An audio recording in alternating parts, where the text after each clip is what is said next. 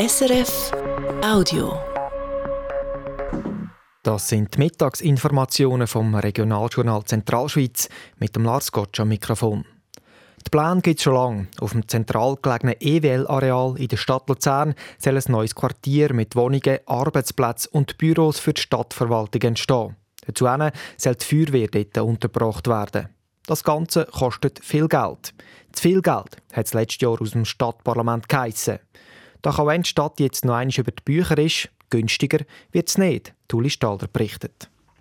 Die Stadt Luzern, EWL und die Wohnbaugenossenschaft ABL sie wollen zusammen als EWL Areal AG das neue Quartier bauen. Seit dem ersten Planungsbericht 2017 ist das Projekt immer teurer geworden. Letztes Jahr hat es dann geheissen, 211 Millionen Franken länge nicht. Es sei dann doch eher 245 Millionen. Inakzeptabel sei das, hat die Geschäftsprüfungskommission vom Luzerner Stadtparlament dann gesagt. Das Parlament hat das Projekt darum zurückgewiesen.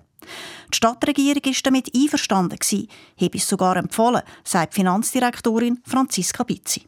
Vor einem Jahr hat der Stadtrat einen berichtenden Antrag verabschiedet, auf, basierend auf Zahlen, die die Areal uns geliefert hat, wo wir dann haben müssen zur Kenntnis nehmen dass leider das Kostendach erhöht worden ist.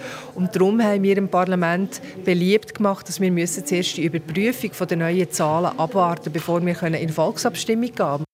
Zwei unabhängige Gutachten sind seither gemacht worden und beide zeigen laut der Stadt das Gleiche auf. Die Überbauung vom EWL-Areal kostet zu viel. Die Stadt hat, wie ihr vom Parlament in Auftrag gegeben worden ist, sogar abgespeckt. So zieht zum Beispiel Stadtgrün, also die Stadtgärtnerei, und das Strasseninspektorat nicht mehr aufs EWL-Areal. Genützt hat das aber nicht. Das Preisschild bleibt so hoch, nämlich bei 245 Millionen Franken. Eine massive Teuerung ist mit der Grund, sagt Franziska Bizzi.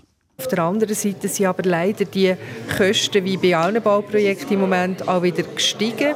Ähm, Heizsystem, Nutzlasten bei den Feuerzeughallen, Oberlichter, aber auch Rutschstangen für die Feuerwehr. Ähm, zusätzliche Anforderungen an Betriebseinrichtungen, die Ausstattung, die Anpassung der Honorare. Je, äh, je grösser die Bausumme ist, desto höher werden die Honorare der Planer, Architekten. Das alles eingerechnet hat jetzt leider wieder zu Mehrkosten von, äh, von 10 Millionen geführt. Damit das Projekt kann finanziert werden kann, braucht es unter anderem eine Aktienkapitalerhöhung von der EWL Areal AG von 6 auf 65 Millionen Franken. Die Erhöhung wird aufgeteilt zwischen der EWL und der Stadt mit je 25 Millionen und der ABL Baugenossenschaft, die 15 Millionen Franken beisteuert. Es gibt weitere Sonderkredite, die die Stadt dem Parlament beantragt. Insgesamt handelt es sich um eine Summe von 150 Millionen Franken. Darunter ist aber auch ein Darlehen. Es sei viel Geld, gibt Franziska Bizzi zu. Trotzdem ist der gesamte Stadtrat nach wie vor überzeugt, dass es die Überbauung, die 600 Arbeitsplätze und 150 Wohnungen schafft und vor allem auch der Feuerwehr dringend nötige neue Zuhause gibt, genauso braucht. Wir sind sehr interessiert daran, dass es gelingt und wissen um Bedeutung, aber auch darum, dass es äh, sehr viel Geld ist. Ein grosser Teil davon ist aber äh, äh, sozusagen eine Anlage, also sowohl das Aktienkapital wie auch das Darlehen, das ist äh, Werthaltung. Das, was die Volksrechnung wirklich belastet, ist nachher die wiederkehrende Miete plus der Mieterausbau, ähm, wo wie Baukosten sind, aber auch wieder wie bei einem Schulhaus. Ob das Parlament dieser neuen Vorlage folgt, das zeigt sich im März. Die Abstimmung über das EWL-Areal ist dann Anfang Juni geplant.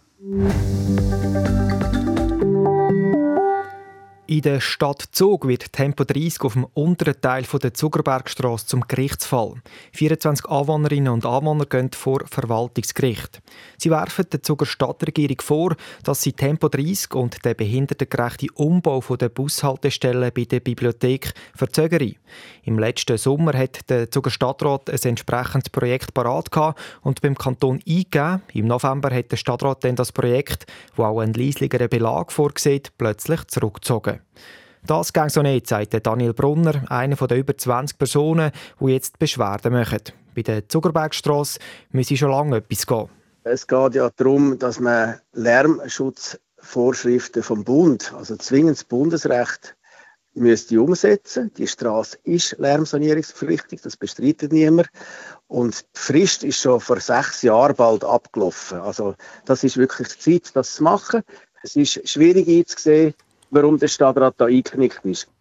Eingeknickt aus Sicht von Daniel Brunner sagt die Stadtregierung, weil es gegen das Projekt mit Tempo 30 und der Umbau der Bushaltestellen eine Beschwerde gegeben hat, auch die vor Verwaltungsgericht. Der Zuger Stadtrat hat sich im November auf einen Standpunkt gestellt, dass sie zuerst die Anwohnerinnen und Anwohner in den betroffenen Quartieren befragen wollen, bevor sie das Projekt neu auflegen wollen. Ein 24-jähriger Mann hat Zug einen Polizist angegriffen, und zwar während einer Befragung im Polizeihauptgebäude. Die Polizei hat den Mann am Donnerstagabend am Bahnhof Zug festgenommen, weil er und ein anderer Mann negativ aufgefallen sind. Das heisst in einer Mitteilung vom Kanton. Bei einer ersten Kontrolle hat die Polizei dann gemerkt, dass die beiden ohne gültigen Ausweis in die Schweiz eingereist sind, also eigentlich gar nicht dürften da sein. Für weitere Abklärungen mussten sie darum auf eine Polizeiposten müssen. Dort hat der 24-Jährige umspeuzen und einen Polizist mit den Füßen angegriffen.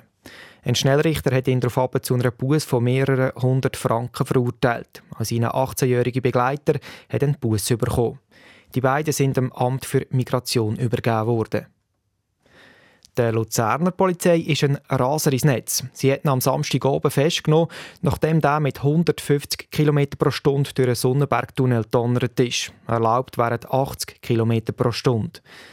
Der 19-jährige Mann sei nicht nur schnell unterwegs gewesen, sondern hätte auch mehrmals den Motor aufheulen Das teilt die Luzerner Staatsanwaltschaft mit. Die Polizei hat das Auto sichergestellt und dem Fahrer den Führerausweis abgenommen. Es läuft eine Untersuchung.